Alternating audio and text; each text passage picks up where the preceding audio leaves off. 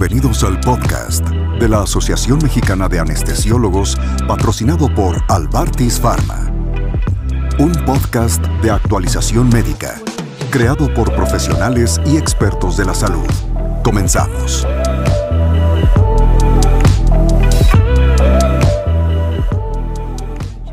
Hola, ¿cómo están? Bienvenidos una vez más a estos podcasts de Albartis Pharma. El día de hoy tenemos nuevamente al doctor Luis Enrique Pairó. Él es cirujano cardiotorácico, es médico adscrito al Hospital General de, del Centro Médico Nacional La en la Unidad Médica de Alta Especialidad. Es egresado de la Escuela Médico Militar y es un especialista en la cirugía de tórax. Bienvenido, doctor, nuevamente. ¿Qué tal? Muchas gracias. Nuevamente agradezco la invitación para hablar de estos temas tan interesantes.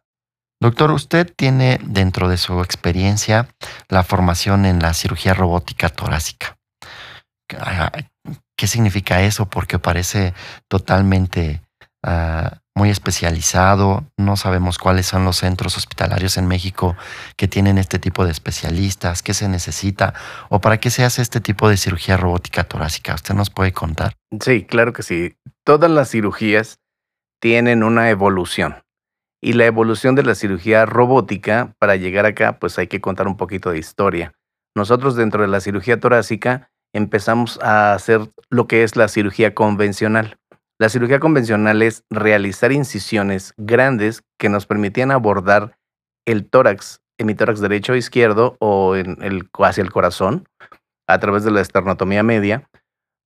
Pero esas cirugías ocasionaban mucho dolor, recuperación difícil, y en otras ocasiones a otras complicaciones. Esa cirugía o esa técnica, que fue la basal, evolucionó hacia, hacia incisiones más pequeñas, lo que llamábamos que es la toracoscopía o VATS, que son sus siglas en inglés, que es la videotoracoscopía asistida.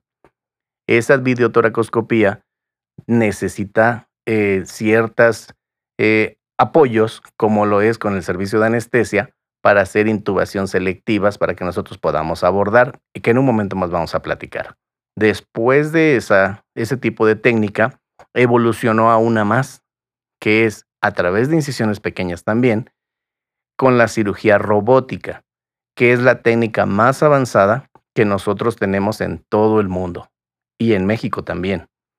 En estas condiciones, la cirugía torácica se realiza a través de un robot el robot es una plataforma, así como los videojuegos que tienen diferentes plataformas, también el robot tiene diferentes plataformas en las cuales los médicos se entrenan para poder llevar a cabo una cirugía con el robot. Y eso es lo que nosotros ahorita estamos desarrollando, estamos evolucionando hacia esa siguiente etapa como cirujanos cardiotorácicos, hacer pequeñas incisiones que permitan a los pacientes llegar a sitios más profundos dentro del tórax y que permitan su recuperación más pronto y se puedan ir de alta para tener acceso a mayor número de camas en un hospital. Quiere decir que la cirugía robótica no solamente ha avanzado en la parte tecnológica, sino que además puede favorecer a los sistemas de salud, porque podría hacer que la evolución de un paciente sea mejor y más rápida, con menos costos, por supuesto. ¿Y cuáles son los pacientes candidatos o en qué situaciones sería importante la cirugía robótica o en qué padecimientos para tratar algunas enfermedades? Me imagino que no podría hacerse en todas o podría ser en cualquier tipo de patologías. Dentro de la cirugía torácica tenemos diferentes patologías y tenemos que aprovechar las características que el robot nos provee, que es la precisión y la destreza robótica, para poder accesar hacia diferentes sitios. ¿En qué se beneficia principalmente? El cáncer de pulmón, como primer tema, digamos. El cáncer de pulmón, la cirugía robótica lo que va a hacer es llegar al acceso tumoral en el sitio donde se encuentre y hacia los ganglios que están rodeando esa área. Entonces el robot va a permitir con menos invasión poder llegar a sitios más profundos, desde la parte inferior del tórax hasta la parte más profunda del cuello, y llevarse todos los ganglios necesarios para que se puedan estudiar. Habíamos observado, por ejemplo, en una de las cirugías durante el curso, que vemos en la tomografía ganglios. Vemos esos pequeños ganglios que son redondos, están agrandados, aparecen y se ven En una tomografía convencional, pues con medio de contraste, los vemos redonditos y que hay que sacarlos. Pero sorpresa que nos llevamos cuando vemos en la cirugía robótica que el profesor está realizando la cirugía y hay unos ganglios a lo largo de la tráquea, aplanados, largos, completos y que lo permite sacar por sus instrumentos en forma completa, aplanada y larga que no aparecía en la tomografía. Entonces sí tiene sus ventajas el realizar esta técnica quirúrgica y podemos obtener el ganglio completo, a diferencia de lo que hacía la cirugía por toracoscopía o por BATS, en ese momento sacas pedacitos del ganglio 10 y en vez de sacar el ganglio 10 completos, sacas 10 pedazos del ganglio 10, ocasionando una confusión en el patólogo, porque el patólogo puede reportarte 10 fragmentos de ganglios o 10 ganglios y no el ganglio 10, que es uno solo, que sí lo obtienes por robot. Ah, o sea que tiene muchas ventajas comparada con la técnica convencional, podríamos decirlo. Con la convencional y con la toracoscopía. O sea, en este caso de un tumor puede disminuir la probabilidad de metástasis o de que persistan las células cancerígenas en el paciente. Así es. Cuando, por ejemplo, nosotros queremos, hablando del mismo tumor, localizarlo, vemos que es pequeño, entre 3, 7 centímetros, dependiendo del sitio y dependiendo del tamaño del tumor, nosotros lo queremos resecar completo. Lo podemos hacer como una rebanada de pastel lo que podríamos llamarle una cuña, o lo podemos tomar y resecar en todo el segmento pulmonar, dependiendo del sitio donde se encuentre ubicado geográficamente dentro del pulmón, y hacer una segmentectomía anatómica, muy anatómica y completa porque el robot nos permite llegar a los sitios de irrigación, a los sitios donde se encuentra ubicado y cortarlo en forma exacta cuando nosotros lo teñimos con una sustancia que se llama verde de indocianina y nos permite marcar el sitio donde está el segmento completo y cortar el segmento completo en forma muy anatómica, que no se nos permite dentro de la toracoscopía, sino hacemos la cuña, dejando también fragmentos que desconocemos si tiene tumor. Y entonces la probabilidad de hacer este tipo de pues de intervenciones es favorecida por la cirugía robótica, por ejemplo, en el cáncer de pulmón. ¿Qué otras patologías se podrían tratar? Tumores mediastínicos. Dentro de estos tumores, dependiendo del sitio donde se encuentren, que pueden ser en la parte superior, en la parte posterior del mediastino, en la parte inferior, podemos accesar, dependiendo de los sitios donde vamos a colocar los trócares del, del robot, para que accesemos con mayor facilidad. Aunque son puramente fijos en el, entre el octavo y noveno espacio intercostal, siete, ocho y nueve espacios intercostales. Desde allí podemos trabajar porque el, el robot permite accesar en forma precisa hacia donde vamos a trabajar. Y el tumor, aunque esté colocado en la parte superior, podemos accesar. Si está colocado en la parte posterior del esternón, también podemos accesar. Y podemos tomarlo en forma completa sin hacer que haya tanto sangrado, sin producir tanto trauma y hacer que el paciente con un drenaje pueda estar de dos a tres días, máximo cinco, en un hospital e irse de alta. Y eso le beneficia mucho al paciente porque su recuperación va a ser maravillosa. Muy bien.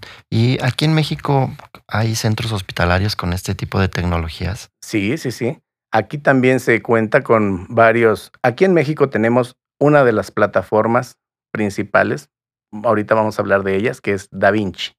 Y esas plataformas, eh, hubo una empresa que se dedicó a introducirlas al país, Cyber Robotics, puedo decir, y es quienes han estado eh, distribuyéndolas a los hospitales que les interesa este tipo de plataformas. ¿Dónde se encuentran estas plataformas? Entonces, los hospitales donde se encuentran principalmente estas plataformas aquí en México es en los hospitales privados y en los hospitales eh, de instituciones de gobierno. Está el Hospital Ángeles, el Hospital ABC, en el Instituto Nacional de Cancerología, en Médica Sur, y en otros hospitales como el ABC. Hay instituciones también, como son el Hospital Central Militar, el Hospital Regional de Alta Especialidad de Zumpango en el Estado de México, donde se llevan a cabo este tipo de cirugías. habitualmente estos robots entraron principalmente para apoyar lo que son las prostatectomías con el área de urología. Pero todas las demás áreas y especialidades hemos ido tomando lo que a nosotros nos corresponde que nos podría servir para la utilidad de acuerdo a las enfermedades que queremos tratar. Y un cirujano, ¿cómo puede hacerse cirujano cardiotorácico robótico?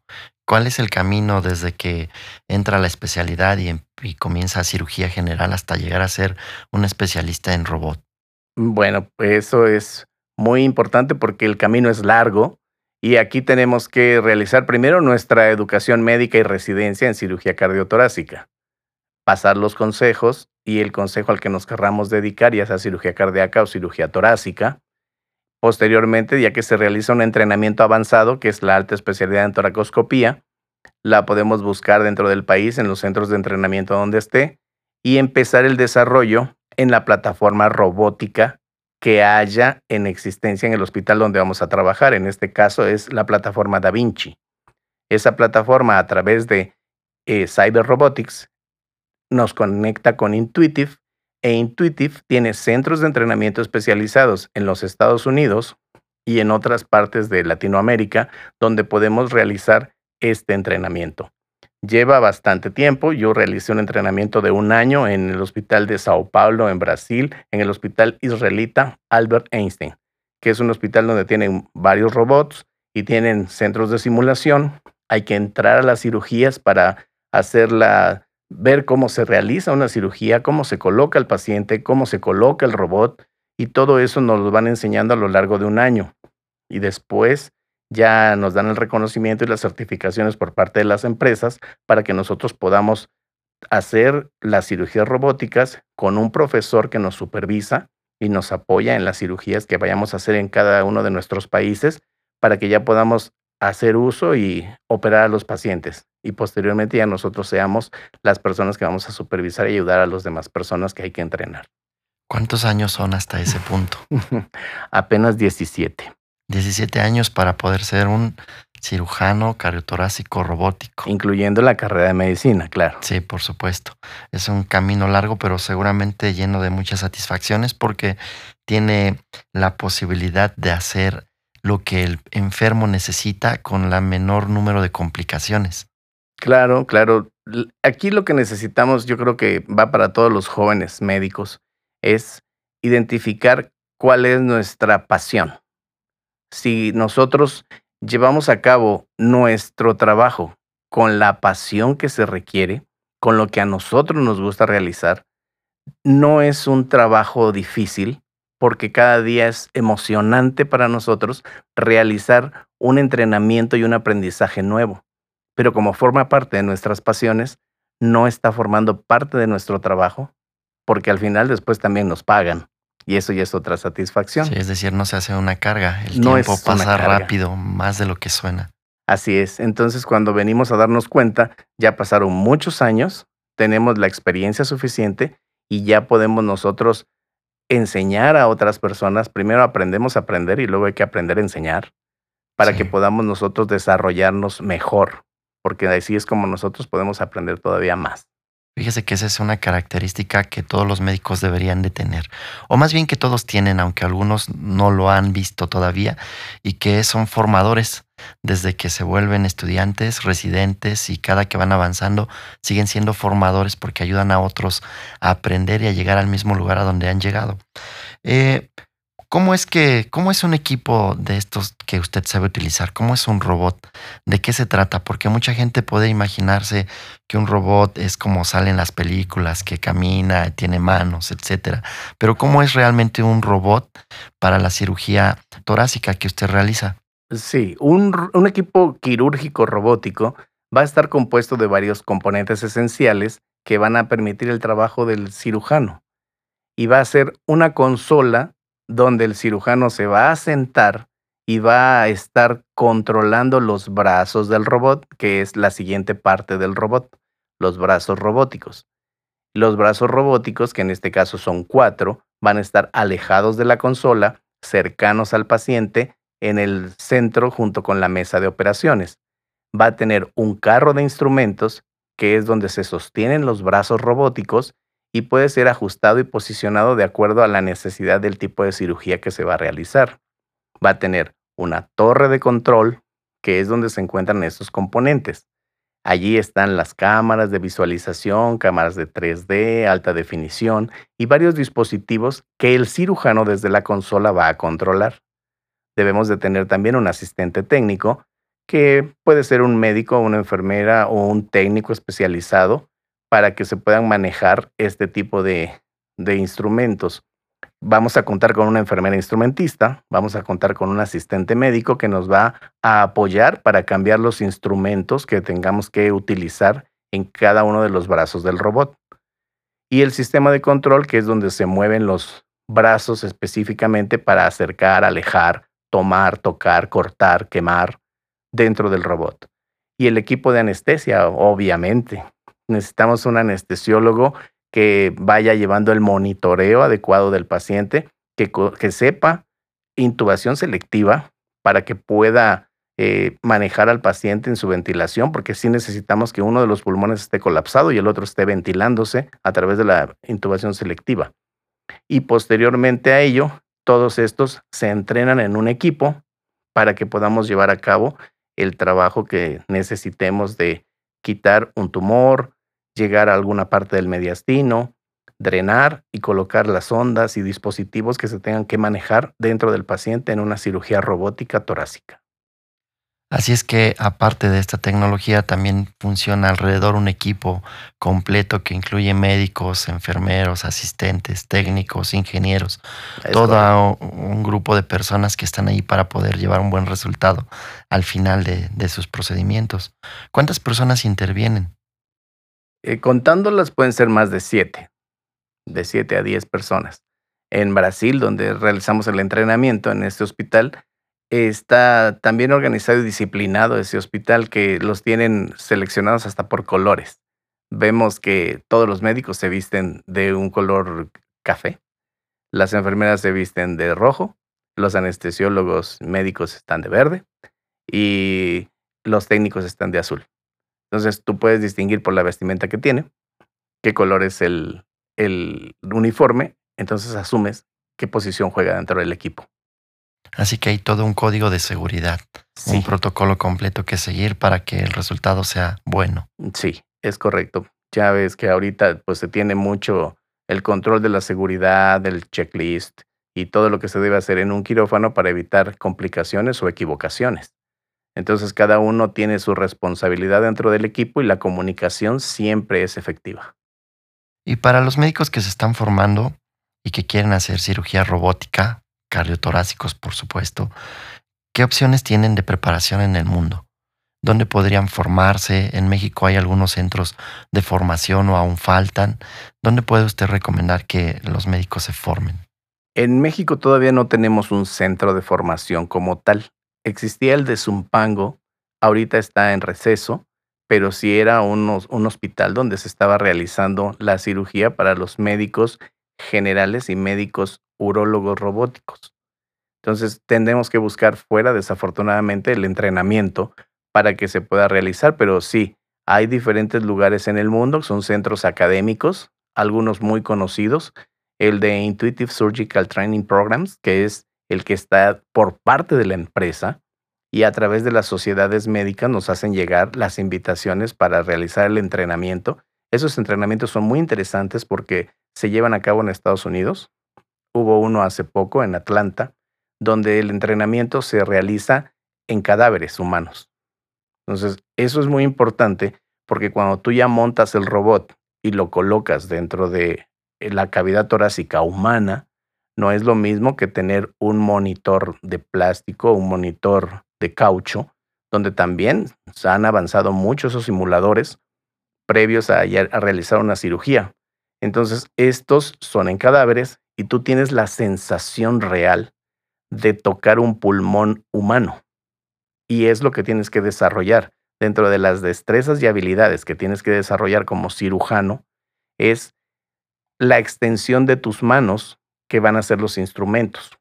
Esos instrumentos permiten tocar y tienes que identificar a través del metal si está duro, si está eh, suave, si es un tumor, si es qué es lo que estás viendo. Entonces diríamos que estamos desarrollando una sensibilidad visual y a través de los instrumentos también.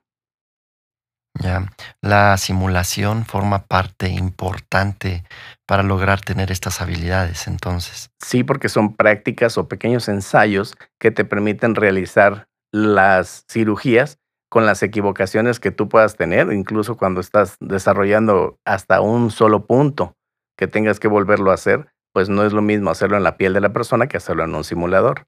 Como existen también otros centros, como podría ser la Mayo Clinic Robotic Surgery, donde hay fellowships precisamente para este tipo de cirugías. Hay otras cirugías en Pittsburgh, hay otras universidades en Pittsburgh donde se hace también este centro de entrenamiento.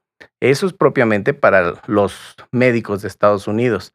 Aceptan a pocos eh, médicos de otros países, pues porque precisamente tienen que entrenar primero a su personal, a su gente y aceptar de 4-1 o de 5-1, 2 de otros países para que también vayan conociendo cómo realizan ellos esos procedimientos. Yo lo realicé en el Hospital Israelita Albert Einstein, en Sao Paulo, Brasil, que es donde nos permitieron que esté el curso abierto para todos y enfocado a lo que es la cirugía torácica.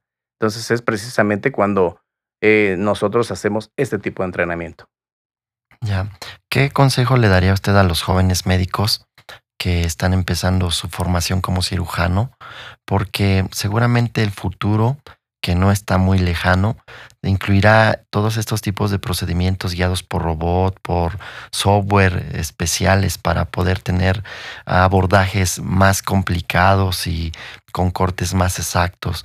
¿Qué consejo le da usted a los jóvenes médicos con respecto a esto que viene en el futuro para la medicina? Afortunadamente estas generaciones ya tienen incluido el chip digital, el chip que les permite moverse sobre cualquier plataforma, cualquier videojuego, cualquier eh, forma de, dimensión en 3D. Y ellos pueden observar, se ubican geográficamente bien, tienen esa, esa ventaja que tienen los migrantes digitales como nosotros que somos personas mayores, donde podemos entrenarnos o tenemos que entrenarnos en las dos cosas. Ellos tienen que aprovechar esas ventajas que ya tienen para poder desarrollarse aún más. Pero tienen que identificar qué les gusta y qué no les gusta, qué quieren hacer y qué no. Y la otra y la más difícil es qué puedo hacer. Porque a mí me pueden gustar muchas cosas, pero tal vez no tenga el talento suficiente para poder hacerlo. Entonces, ¿se me da? ¿No se me da eso? Tengo que conocerme a mí mismo de qué puedo hacer. Porque sí, la cirugía es desarrollar destrezas y habilidades, pero a nosotros como profesores nos cuesta mucho a veces tener jóvenes que quieren y tienen el ímpetu, pero no tienen ese talento. No les podemos negar eh, ese derecho que también tienen como personas, pero tienen que identificarse más para que podamos avanzar más rápido en su preparación, en beneficio de ellos mismos. Entonces, identificarse, hacer más cursos, hacer más prácticas, leer más, aprender más. Ellos tienen la ventaja de el internet, ver los videos, cómo se hace, pero no es nada más ver el video de cómo se hace, sino qué posición tiene su profesor, cómo está tomando el profesor el instrumento, porque eso es lo que no te enseñan en cirugía. Cómo estás girando el portagujas, cómo estás tomando la aguja para que se te facilite el movimiento. Y eso es pequeños tips y secretos que nadie te dice. Muy fundamental el que se encuentre un profesor convencido de poder enseñar o de querer enseñar, además de convencido con todas las herramientas, estrategias para poder llegar a que un alumno que probablemente tenga dificultades en sus habilidades o destrezas pueda lograr al final manejar un robot y poder hallar a una persona. Y tan importante también la necesidad de un aprendiz de aprender y no de estar ahí pues contra su voluntad, sino que esto requiere realmente convicción, talento y estar convencido de querer hacer ese tipo de intervenciones. Doctor Pairo, muchas gracias por esta explicación tan buena sobre la cirugía robótica torácica. Muchas gracias, agradezco nuevamente la invitación y estamos a sus órdenes. Hasta luego y nos vemos en el próximo capítulo. Este fue el podcast de la Asociación Mexicana de Anestesiólogos, patrocinado por Albartis Pharma, creado para la actualización médica por profesionales y expertos de la salud. No olvides descargar nuestra aplicación de las plataformas de Play Store y App Store para recibir notificaciones del próximo capítulo.